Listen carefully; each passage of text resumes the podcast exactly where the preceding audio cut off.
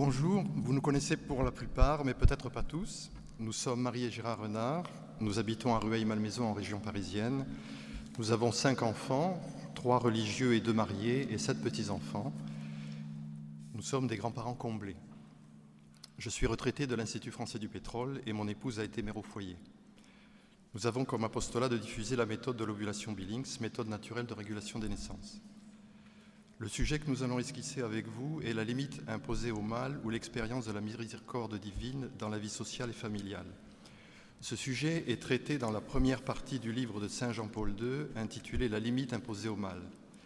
Cette première partie comporte six chapitres, dont un, le chapitre 2, intitulé euh, Idéologie du mal, a fait l'objet d'une présentation par nos amis euh, Vincent et Sylvie vendredi.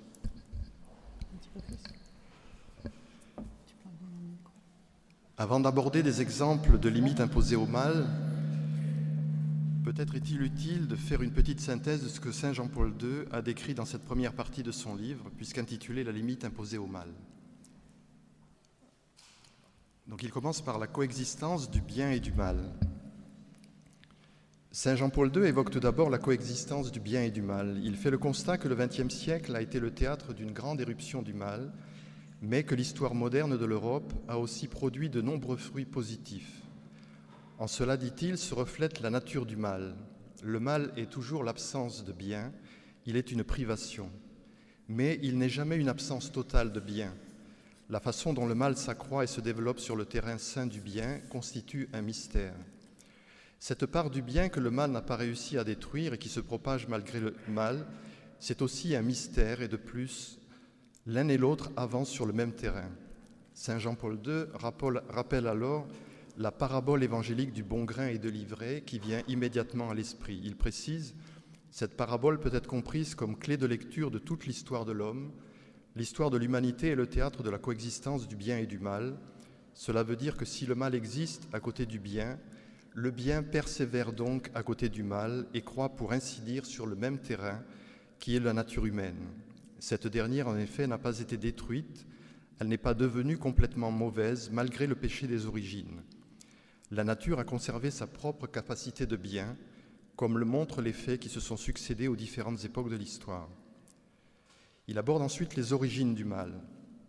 Saint Jean-Paul II dit ensuite qu'il convient de reconstruire la philosophie du mal et précise Ceci nous pousse à nous diriger vers le monde de la foi, et à affronter le mystère de Dieu et de la création, et en particulier le mystère de l'homme. Mystère que le pape a cherché à développer dans trois encycliques au cours des premières années de son pontificat, Le Rédempteur de l'homme en 79, Dieu riche en miséricorde en 1980, et L'Esprit Saint et Seigneur et il donne la vie en 1986. Triptyque qui reflète en réalité le mystère trinitaire de Dieu. Nous vous invitons à lire ou relire ces encycliques qui sont d'une grande richesse. Saint Jean-Paul II précise que les deux premières encycliques citées ont été les fruits de son expérience pastorale en Pologne et tout spécialement à Cracovie. C'est là en effet que se trouve la tombe de Sainte Faustine Kowalska, à qui le Christ a permis d'être une interprète particulièrement éclairée de la vérité sur la divine miséricorde. Pour revenir au mal et à ses racines, Saint Jean-Paul II fait référence aux événements qui ont pour nom le péché originel, transmis de génération en génération dans le livre de la Genèse. Vous serez comme des dieux, connaissant le bien et le mal. C'est-à-dire que c'est vous-même qui déciderez de ce qui est bien et de ce qui est mal. Saint Jean-Paul II fait remarquer que si l'homme peut décider par lui-même, sans Dieu, de ce qui est bon, de ce qui est mauvais, il peut aussi disposer qu'un groupe d'hommes soit anéanti, et de citer les abominations perpétrées sous le Troisième Reich par des personnes arrivées au pouvoir par des voies démocratiques, souligne-t-il, et par l'idéologie marxiste en de nombreux pays élimination au sens physique, mais souvent aussi au sens moral, la personne étant empêchée d'exercer ses droits. Saint Jean-Paul II ajoute que l'on ne peut omettre d'aborder une question plus que jamais actuelle et douloureuse.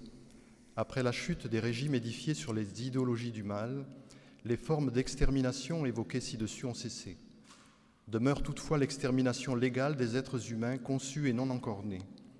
Il s'agit encore une fois d'une extermination décidée par des parlements élus démocratiquement, dans lesquels on en appelle au progrès civil des sociétés et de l'humanité entière. D'autres formes de violation de la loi de Dieu ne manquent pas non plus, Et il dit, je pense par exemple aux fortes pressions du Parlement européen pour que soient reconnues les unions homosexuelles comme une forme alternative de famille, à laquelle reviendrait aussi le droit d'adopter.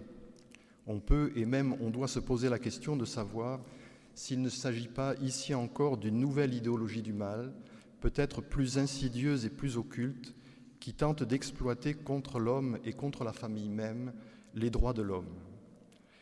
Saint Jean-Paul II pose alors la question pourquoi cela arrive-t-il? Cité hier par Martial, et sa réponse est donc, en définitive, la réponse est simple. Cela n'arrive que parce que Dieu, en tant que créateur, a été rejeté, et du même coup la source de détermination de ce qui est bien et de ce qui est mal. On a aussi rejeté la notion de ce qui, de manière plus profonde, nous constitue comme être humain, à savoir la notion de nature humaine comme donnée réelle, et à sa place on a mis un produit de la pensée librement formé et librement modifiable en fonction des circonstances. Ce rejet de Dieu, Saint Jean-Paul II le situe à la révolution de la pensée philosophique opérée par Descartes. Le je pense donc je suis, qui a été évoqué pendant la session, dit-il, apporta un bouleversement dans la manière de faire de la philosophie. Dans la période pré-cartésienne, la philosophie, et donc le je pense, ou plutôt le je connais, était subordonné à l'être, qui était considéré jusqu'alors comme quelque chose de primordial. Pour Descartes, à l'inverse, l'être apparaît secondaire, tandis que je, je pense est primordial. Ainsi, non seulement fut opéré un changement de direction dans la façon de faire de la philosophie, mais on abandonna de manière décisive ce que la philosophie avait été jusque-là, en particulier la philosophie de saint Thomas d'Aquin, la philosophie de l'être. Auparavant, tout était interprété dans la perspective de l'être, et l'on cherchait une explication de tout selon cette perspective. Dieu, comme être pleinement autosuffisant, était considéré comme le soutien indispensable pour tout être créé et donc aussi pour l'homme. Après Descartes, la philosophie devient une science de la pure pensée. Tout ce qui est être, tout autant le monde créé que le créateur, se situe dans le champ du je pense en tant que contenu de la conscience humaine. La philosophie s'occupe des êtres en tant que contenu de la conscience et non en tant qu'existant en dehors d'elle. Saint Jean-Paul II poursuit On a parlé entre autres du déclin du réalisme thomiste et on entendait par là l'abandon du christianisme comme source de l'action philosophique. En définitive, c'est la possibilité même de rejoindre Dieu qui était mise en cause. Dans la logique du je pense donc je suis, Dieu était réduit à un contenu de la conscience humaine. Il ne pouvait plus être considéré comme celui qui explique jusqu'au plus profond l'être humain. Il ne pouvait donc demeurer comme l'être autosuffisant, comme le Créateur, celui qui donne l'existence, ni même comme celui qui se donne lui-même dans le mystère de l'incarnation, de la rédemption et de la grâce le Dieu de la révélation avait cessé d'exister comme Dieu des philosophes, demeurait, demeurait l'idée de Dieu comme thème d'une libre élaboration de la pensée humaine. Saint Jean-Paul II en déduit que c'est ainsi que s'écroulèrent aussi les bases de la philosophie du mal. Le mal, en effet, dans son sens réaliste, ne peut exister qu'en relation au bien, et en particulier en relation à Dieu, bien suprême. Le livre de la Genèse parle précisément de ce mal. C'est dans cette perspective qu'on peut comprendre le péché originel et aussi tout péché personnel de l'homme. Mais ce mal a été racheté par le Christ par la croix, ou plus précisément l'homme a été racheté, lui qui par l'action du Christ est devenu participant de la vie même de Dieu. Dans la mentalité des Lumières, tout cela, le grand drame de l'histoire du salut, avait disparu. L'homme était resté seul, seul comme créateur de sa propre histoire et de sa propre civilisation, seul comme celui qui décide de ce qui est bon et de ce qui est mauvais, comme celui qui existerait et agirait même si Dieu n'existait pas. Saint Jean-Paul II explique que si nous voulons parler de manière sensée du bien et du mal, nous devons revenir à Saint Thomas d'Aquin, c'est-à-dire à la philosophie de l'être. Comme indiqué précédemment, l'homme a été racheté par le Christ par la croix. Saint Jean-Paul II précise, nous, entrons ainsi en relation avec le mystère de la rédemption de l'homme. Et pour cette approche, c'est l'Esprit Saint qui nous guide, qui nous permet de pénétrer dans la profondeur du mystère de la croix et de nous pencher en même temps sur l'abîme du mal dont l'homme est à la fois l'artisan et la victime, comme on le voit dès les origines de son histoire. L'homme n'est pas capable de se remettre debout tout seul. Il a besoin de l'aide de l'Esprit Saint. C'est exactement à cela que se réfère l'expression utilisée par Jésus pendant la dernière scène, rapportée par Saint Jean lorsqu'il affirme que l'Esprit Saint dénoncera l'erreur du monde sur le péché. Le but d'une telle dénonciation n'est pas la condamnation du monde, dit Saint Jean-Paul II. Si l'Église, grâce à l'Esprit Saint, appelle le mal par son nom, elle le fait seulement dans le but d'indiquer la possibilité de le vaincre. En Jésus-Christ, Dieu s'est penché sur l'homme pour lui tendre la main, pour le relever et pour l'aider à reprendre son chemin avec une force nouvelle. Si l'homme refuse cette aide, il commet le péché que le Christ a appelé blasphème contre l'Esprit, le déclarant en même temps irrémissible parce qu'il exclut en l'homme le désir même du pardon. L'homme repousse l'amour et la miséricorde de Dieu parce qu'il se considère lui-même comme Dieu. Il considère qu'il est en mesure de se suffire lui-même. La rédemption comme limite divine imposée au mal. Pour en venir à la limite imposée au mal, Saint Jean-Paul II indique que c'est Dieu lui-même qui peut imposer une limite définitive au mal. Par essence, il est en effet la justice. Il l'est parce qu'il est celui qui récompense le bien et punit le mal, en parfaite adéquation à la réalité.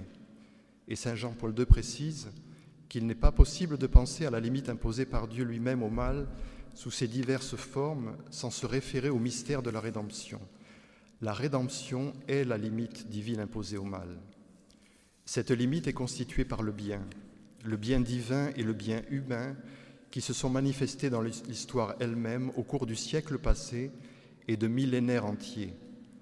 On peut dire que l'histoire de l'homme est depuis les origines marquée par la limite que le Dieu créateur impose au mal. Saint Jean-Paul II cite le Concile Vatican II qui s'est beaucoup exprimé sur ce thème dans la Constitution pastorale Gaudium et Spes, par exemple au paragraphe 13.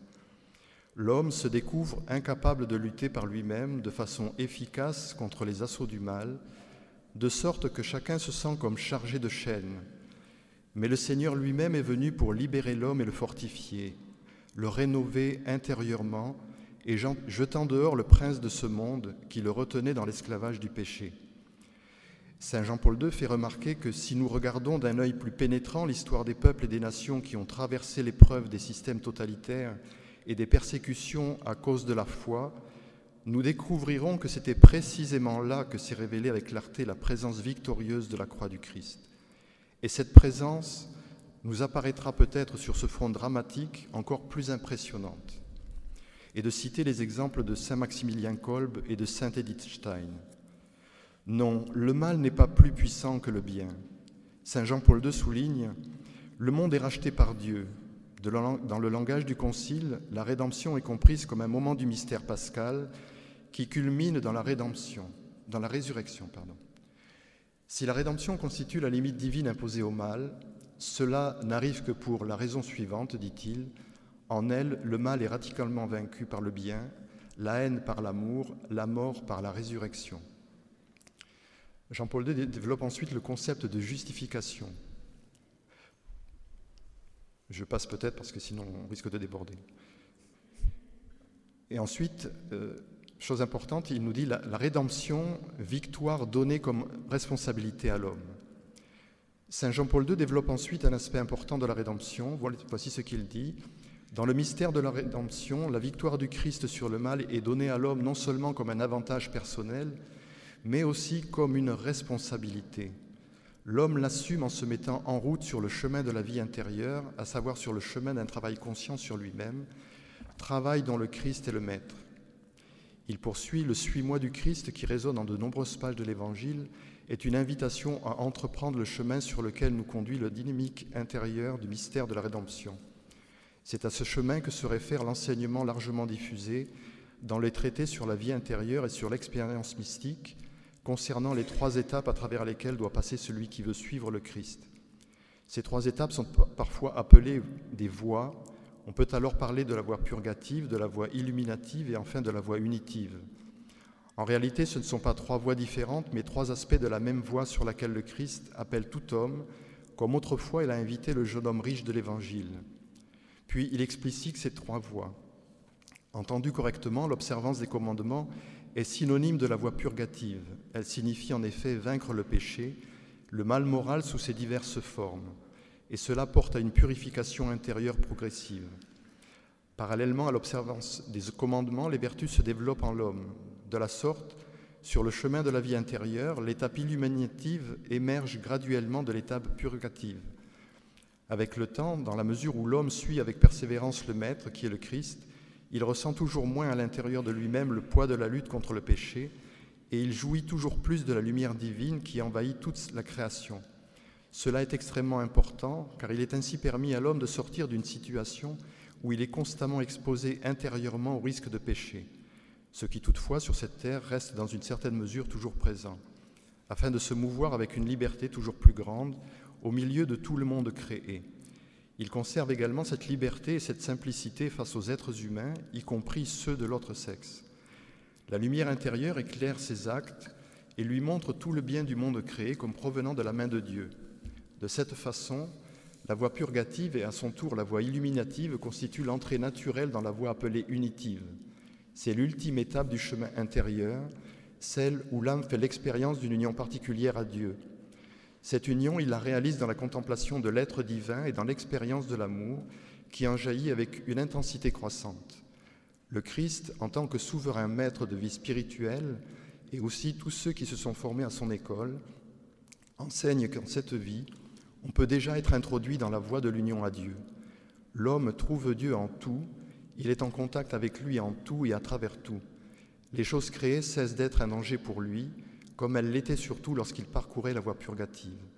Les choses créées, particulièrement les personnes, non seulement retrouvent leur lumière propre, cachée en elles par le Dieu créateur, mais, si on peut ainsi s'exprimer, elles rendent accessible Dieu lui-même, de la manière dont il a voulu se révéler à l'homme, comme Père, comme Rédempteur et comme époux. Alors donc, dans une deuxième partie, nous voudrions donner quelques exemples de signes de la divine miséricorde en notre temps. Mais tout d'abord, rappeler quelques-uns des mots de notre époque. Alors les mots de notre temps, les mots dans la société sont nombreux, toutefois les plus importants nous paraissent être le rejet ou l'indifférence vis-à-vis de Dieu, le relativisme, la volonté de destruction de la famille et le non-respect de la vie humaine de son commencement à sa fin naturelle. Tous ces mots, Jean-Paul II les qualifiait de culture de mort. Dans son livre, il fait remarquer que les responsables qui font le mal à grande échelle font beaucoup d'efforts pour cacher leurs méfaits aux yeux du monde et qu'il faut du temps pour s'en rendre compte. Ceci est probablement vrai, mais certains agissent au grand jour, ou presque, ayant à leur solde les principaux médias d'information, télévision, radio, presse écrite, qui manipulent l'opinion en faisant passer pour bien ce qui est mal, ce qui fait mal, et qui aliènent en falsifiant la vérité. Alors Dieu appelle des hommes qui sont signes de sa divine miséricorde. Difficile de faire une liste exhaustive de ces hommes. Nous en avons retenu quelques-uns très connus, ainsi le père Werenfried, qui a fondé euh, l'AED, l'aide à l'Église en détresse pour soutenir les chrétiens dans le monde, le professeur Jérôme Lejeune, qui a découvert la trisomie 21 et n'a pas hésité à sacrifier sa carrière en dénonçant l'utilisation qui allait en être faite pour le plus souvent supprimer les enfants qui en sont porteurs. Pour les patients, il prit fermement position en faveur de la vie dès le début des projets de légalisation de l'IVG et de l'IMG dans les pays occidentaux, donnant des centaines de conférences et d'interviews à travers le monde pour défendre la vie. Sa cause de béatification et de canonisation a été ouverte à Paris le 28 juin 2007. Jean-Marie Leméné, qui dirige la fondation de l'Institut Jérôme Lejeune, qui agisse pour les personnes atteintes de déficiences intellectuelles et d'origine génétique. Tugdual Derville, délégué général d'Alliance Vita, association qui agit pour le respect de la vie et de la dignité humaine. Ludovine de la Rochère, qui a fondé la Manif pour tous pour défendre l'altérité sexuelle dans le mariage, le respect de la filiation naturelle et l'intérêt supérieur de l'enfant. Odd Mirkovic, porte-parole des juristes pour l'enfance, association qui poursuit la défense des enfants dans tous les domaines et par tous les moyens du droit. De droit. Cécile Edel, qui préside à Choisir la vie. Cette liste n'est bien sûr pas exhaustive. Alors, on va voir euh, maintenant, on va se pencher sur humanité, don de la miséricorde divine. Tous les grands textes des papes sont des dons de la divine miséricorde. Nous avons choisi de parler d'humanité parce que cette encyclique du bienheureux pape Paul VI a été prophétique a été prophétique des mots que la modernité a introduits. Ce mois-ci, nous fêtons son cinquantième anniversaire. Rappelons que le bienheureux Paul VI sera canonisé le 14 octobre au cours du prochain synode des jeunes. Cinquante ans après sa publication, Humanité est une clé de lecture saisissante pour comprendre les dégâts causés par la révolution sexuelle. L'encyclique y donne aussi la réponse la plus appropriée. Paul VI en avait compris les enjeux. L'affaiblissement du mariage, les ravages de la contraception, le chantage des instances internationales pour imposer aux pays pauvres l'accès aux droits sexuels et reproductifs, l'avènement des idéologies du gender et du transhumanisme, etc. Paul VI avait tout prédit dans Humanité. Il faut relire le numéro 17. C'est assez euh, caractéristique. Il est désormais devenu évident que tous les effets de l'utilisation de la contraception prévue par Paul VI se sont vérifiés et qu'humanité peut, à juste titre, être déclarée prophétique. Quand on réduit l'acte sexuel à un contact génital sans chercher une profonde communion personnelle, féconde avec l'autre, on finit inévitablement par vider les cœurs et par fragiliser la relation. Conséquence, on cherche d'autres sources de sensations, ce qui ouvre la porte à l'infidélité, à la séparation, à l'instabilité des relations. C'est ce que dit euh, Goria, euh, professeur de théologie morale à l'Institut pontifical Jean-Paul II. Lors de la récente conférence internationale sur la méthode Billings au Costa Rica, un médecin, un médecin péruvien a présenté un graphe qui montre la corrélation parfaite entre le nombre d'utilisatrices de la pilule et le nombre de divorces. La relation homme-femme a été profondément marquée par l'essor de la mentalité contraceptive. L'interdépendance et la complémentarité qui prévalent entre l'homme et la femme ont laissé la place à la guerre des sexes exacerbée par un féminisme militant. L'enfant est soit un obstacle, soit réduit à devenir le ciment du couple pour que celui-ci tienne en l'absence de véritable engagement public des parents. Une option que l'on souscrit ou non selon ses intérêts. Faire de l'enfant l'option rend l'homme et la femme optionnels l'un à l'autre puisque la seule chose qu'ils ne peuvent pas avoir l'un sans l'autre a été écartée. Il ne reste que des individus indépendants et interchangeables, d'où à terme l'idéologie du gender. Nous vivons désormais dans une société où les gens ne comprennent plus les différences entre l'union entre un homme et une femme et les unions entre personnes de même sexe, explique Stéphane Kampowski, toujours euh, philosophe à l'Institut Jean-Paul. Cette conception de la sexualité comme un acte intrinsèquement stérile ne pouvait aboutir qu'à la fiction juridique du mariage pour tous et à ses dérivés délétères, PMA, GPA, etc. Car du sexe sans bébé au bébé sans sexe, il n'y a qu'un pas que nos sociétés ont rapidement franchi. L'enfant n'étant plus un don, il, est devenu un dû. Ce que l'on retient de l'encyclique est trop souvent limité à la question de la contraception, mais celle-ci en dit beaucoup plus long. En réalité, l'encyclique dénonce une attitude profondément installée en nous qui a été semée avec l'arrivée de la modernité. Cette attitude est celle que nous entretenons envers la nature et les éléments qui nous sont donnés et que nous trouvons dans le monde antérieurement à l'action que nous pouvons avoir sur eux. Une des caractéristiques de la modernité est qu'elle ne s'intéresse pas à la nature d'un objet ou d'un acte, ni donc à leur finalité et à leur valeur intrinsèque. Cet ensemble cette absence d'intérêt permet de rendre ces objets et ces actes malléables au gré de nos desseins, sans que leur nature ou leur finalité objective ne viennent plus nous gêner. La contraception est emblématique de cette attitude puisqu'elle décide que, maintenant, la procréation n'est qu'une dimension euh, accessoire de l'acte sexuel et de l'amour. Cette attitude fait ainsi de l'enfant une simple option sujette au bon vouloir des parents. L'humanévité est aussi une clé de lecture pour comprendre les problèmes bioéthiques de notre temps. La dissociation entre l'acte conjugal et la procréation conduit à substituer à l'acte d'engendrement un acte technique de fabrication. Et comme toute chose fabriquée et non pas engendrée, l'enfant devient logiquement un objet de domination et de, en le soumettant inévitablement à un contrôle qualité.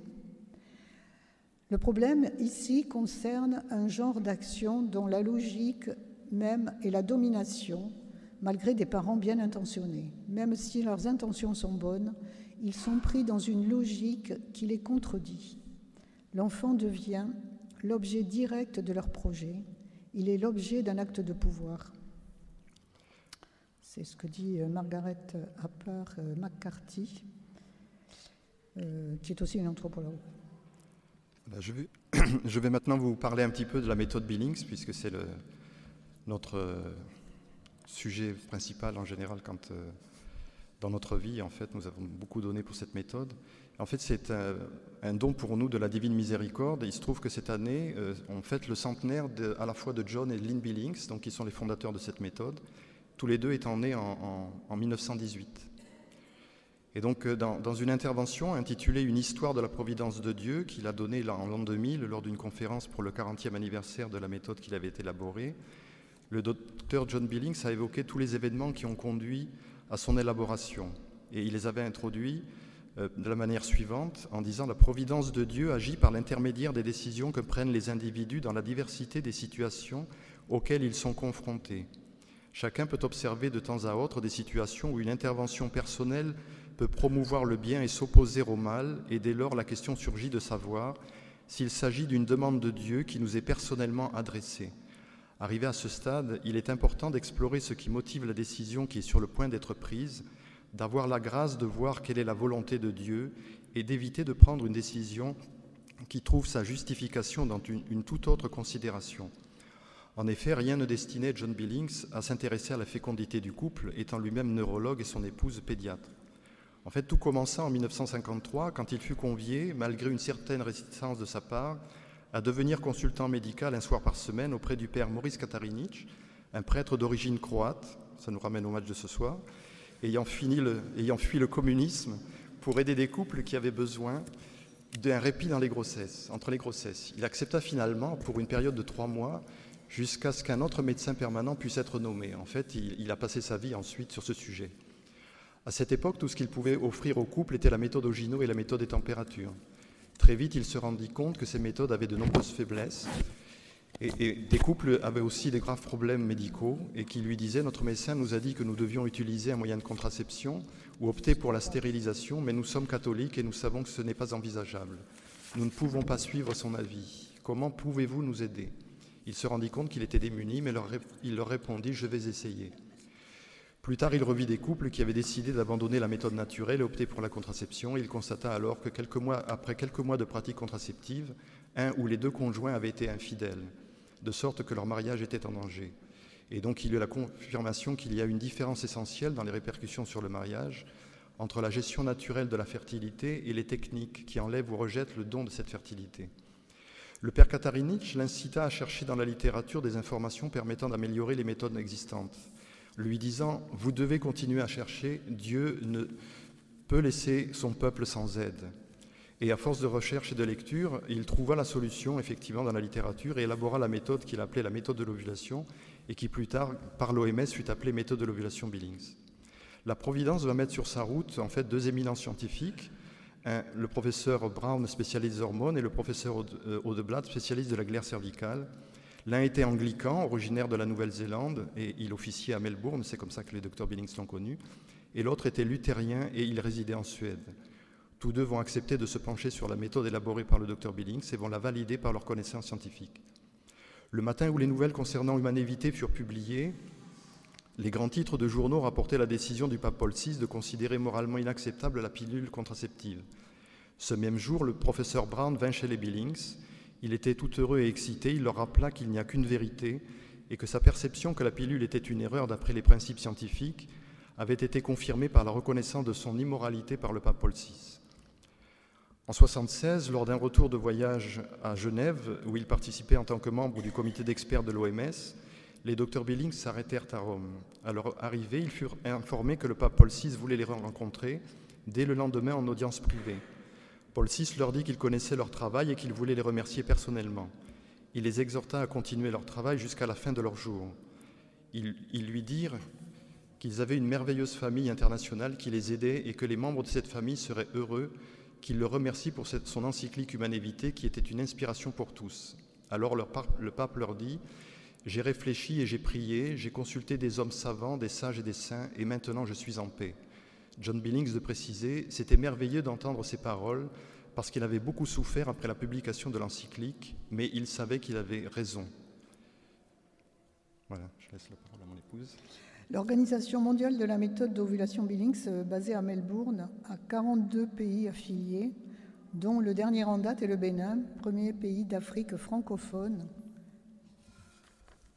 Elle est aussi reconnue comme ONG et intervient souvent à l'ONU lors des sessions sur des sujets de santé.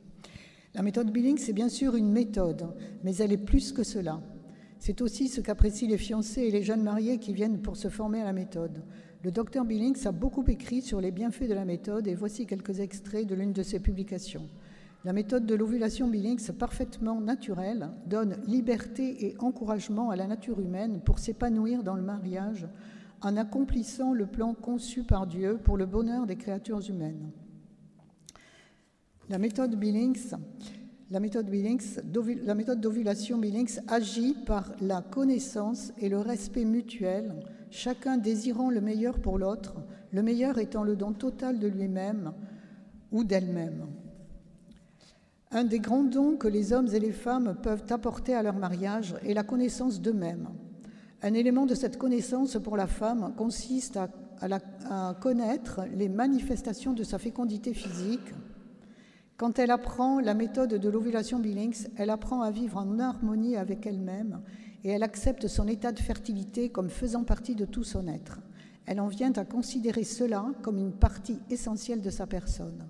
Elle prend conscience de sa féminité avec ses caractéristiques spécifiques et porteuses de vie et d'éducation qui influencent toute sa personnalité, remplissant ses pensées et dirigeant ses actions dans des circonstances variées. Elle se comporte en, femme avec son individualité propre et sa distinction féminine. L'harmonie qu'une femme peut développer en elle-même écarte totalement l'idée superficielle qu'elle pourrait se passer d'être mère. Elle sait que cela fait partie de son identité humaine, une identité capable d'être transmise dans la génération de ses enfants. Lynn Billings poursuit en disant Elle reconnaît que sa fertilité est un potentiel qui, pour être réalisé en donnant la vie à un enfant, doit dépendre de l'union biologique reproductive. Cette union doit inclure complètement la sexualité de l'homme et de la femme, afin de devenir une union totale et indivisible dans la totalité de leur sexualité d'homme et de femme, y compris leur fertilité. Ainsi, ce n'est pas seulement une union physique de deux êtres en une seule chair, mais aussi une union de cœur et d'esprit, gouvernée par une réciprocité masculine et féminine et par une individualité consciente, protégeant fièrement son identité tout en appelant l'union totale avec le conjoint. Cette extraordinaire relation entre l'homme et la femme devient possible car l'amour en est le catalyseur. Cet amour est à la fois masculin et féminin, humain et divin. Il transforme une chose mystérieuse et difficile en une chose compréhensible et possible. La personnalité individuelle de l'homme et de la femme dont la volonté libre agit agit mieux quand elle est dirigée par l'amour est essentielle pour une parfaite unité conjugale. Pour être vital, l'amour doit être à la fois généreux et exigeant, réfléchi et actif, idéaliste et pratique. C'est à la lumière d'un tel amour que l'individualité est exprimée dans sa plénitude afin que, afin que, l'union devienne totale et indivisible. L'amour est un don qui permet à l'être humain d'agir librement. Il porte en lui la plus grande de toutes les obligations, celle d'être totalement désintéressé. Le don de mari et femme offert l'un à l'autre amoureusement et sans réserve, totalement et de manière désintéressée, ne diminue en aucune façon l'individualité de chacun, mais améliore et perfectionne plutôt leur nature humaine. Et concernant les enfants, Evelyne poursuit, quand les parents arrivent à apprécier le bon sens de la méthode de l'ovulation, ils ne trouvent aucune difficulté à demander à leurs enfants d'observer la même, conduite. Ceux-ci, vivant depuis leur enfance dans une atmosphère d'harmonie et d'amour, respectent les directives de leurs parents et savent qu'ils sont aimés par leur père et leur mère. Il en est ainsi surtout parce qu'ils s'aiment l'un l'autre, ils sentent très tôt dans leur existence que la confiance et la vérité prévalent à la maison, et ils apprennent à désirer ce qui est bon, non seulement pour eux-mêmes, parce qu'on leur a fait comprendre qu'ils sont des êtres de valeur, mais aussi pour les autres, leurs parents, leurs frères et sœurs, pour les personnes moins proches et pour ceux qu'ils mettront au monde plus tard. Dès leur jeune âge, ils ont appris l'amour de l'enfant dans, cet environnement où eux-mêmes ont été aimés avant même de naître, avant même d'être conçus comme une obligation acceptée envers le Créateur. S'aimer mutuellement est le plus grand don que les parents peuvent faire à leurs enfants et la maîtrise naturelle de la fertilité enseigne l'amour. Ajoutons simplement que depuis deux ans, nous constatons une demande croissante pour apprendre la méthode de la part des personnes qui ne sont pas nécessairement catholiques. La demande vient aussi de sages-femmes dont les patientes leur demandent de les aider dans l'interprétation de leur tableau, alors qu'elles n'ont pas reçu de connaissances à ce sujet au cours de leur formation de sage-femme. Alors, ensuite, on va passer à la divine miséricorde dans la famille. Comme nous l'avons dit, nous avons une gigantesque, nous sommes devant une gigantesque conspiration contre la famille, c'est-à-dire contre l'amour, contre la vie, contre le bonheur. Lors des GMJ de Denver, Jean-Paul II a dit La famille se trouve au centre du grand affrontement entre le bien et le mal. L'amour et tout ce qui s'oppose à l'amour. C'est par la famille que se déploie l'histoire de l'homme l'histoire du salut de l'humanité. Dans sa divine miséricorde, le Seigneur a appelé le Père Lucien Marie Dorne et Mère Marie Augusta pour fonder la famille missionnaire de Notre-Dame dans le charisme et la mission, dont le charisme et la mission sont d'être apôtres de l'amour en voulant éduquer les cœurs à l'amour selon les cœurs de Jésus et de Marie. Par l'exercice des vertus, le combat spirituel et particulièrement le combat olympique de la pureté. Nous nous associons aux frères et aux sœurs de la communauté en disant merci au Père et à Mère Marie-Augusta d'avoir dit oui à la volonté de Dieu, en acceptant de souffrir en aimant et d'aimer en souffrant et de se donner sans compter jusqu'au bout, à la suite de Jésus et de Notre-Dame-des-Neiges, dans la suite, dans le jamais rien l'un sans l'autre, pour tendre à réaliser la grande prière de Jésus, ut sint unum, qu'il soit temps. Nous sommes reconnaissants à la famille missionnaire pour l'aide qu'elle apporte à notre couple, le jamais rien l'un sans l'autre, à nos enfants, le combat olympique de la pureté, aux petits-enfants, les soutenant dans, la prière, euh, par l'encouragement à la récitation de l'Angélus, du chapelet, notre engagement dans les cordées, à l'adoration eucharistique, euh, aussi, euh, à la dévotion au cœur immaculé de Marie. Je passe beaucoup de choses parce que je ne parle pas du Triduum Pascal aussi, qui est le sommet de. Voilà. Marie est mère de miséricorde. Dans son petit journal, au numéro 330, Sœur Faustine a écrit Sous la croix, par la volonté du Christ, Marie est devenue vraie mère de toute l'humanité, par lui rachetée et sauvée. C'est Saint Jean qui dit cela. Ainsi, la divine miséricorde de Jésus, pour parvenir jusqu'à nous, doit passer par la voie maternelle de son cœur immaculé. C'est pour cela que le triomphe du cœur immaculé de Marie coïncide avec le triomphe de la divine miséricorde sur le monde. C'est à Marie qu'a été confiée la tâche de préparer l'humanité à recevoir la rosée céleste de la divine miséricorde en ces temps qui nous préparent au retour du Christ en gloire. À cette mission a été associée sœur Faustine. Terminons par la prière du pape Jean-Paul II lors de la cérémonie de la canonisation de sœur Faustine, place Saint-Pierre à Rome le 30 avril 2000. Et toi, Faustine, don de Dieu à notre temps, don de la terre de Pologne à toute l'Église, obtiens-nous de percevoir la profondeur de la miséricorde divine, aide-nous à en faire l'expérience vivante et à en témoigner à nos frères, que ton message de lumière et d'espérance se diffuse dans le monde entier, pousse les pécheurs à la conversion, dissipe les, les rivalités et les haines, incite les hommes et les nations à la pratique de la fraternité. Aujourd'hui, en tournant le regard vers toi, vers le visage du Christ ressuscité, nous faisons nôtre ta prière d'abandon confiant et nous disons avec une ferme espérance, Jésus, j'ai confiance en toi. Merci pour votre attention.